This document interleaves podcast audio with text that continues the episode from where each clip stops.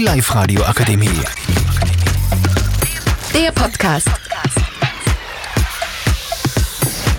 Hallo liebe Live-Radio-Zuhörer. Unser Top-Thema ist heute Tennis. Da wieder mal Tennisspiele im Trend sind, erzählen wir euch heute mehr über Tennis. Wer ist der beste Spieler Österreich zurzeit? Der beste Spieler zurzeit ist unser Dominik Thiem. Der ist wirklich top.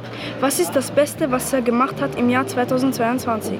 Er hat rund um die 420.000 Dollar gewonnen. Na wow, das ist echt viel Geld, muss ich ehrlich sagen.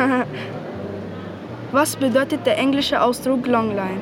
Longline bedeutet, bei einem Longline spielst du den Ball parallel zu der Seitenauslinie in der gegenüberliegenden Feld. Das ist ja aber richtig interessant. Danke für die Antwort. Danke, liebe Zuhör Zuhörer, für eure Aufmerksamkeit.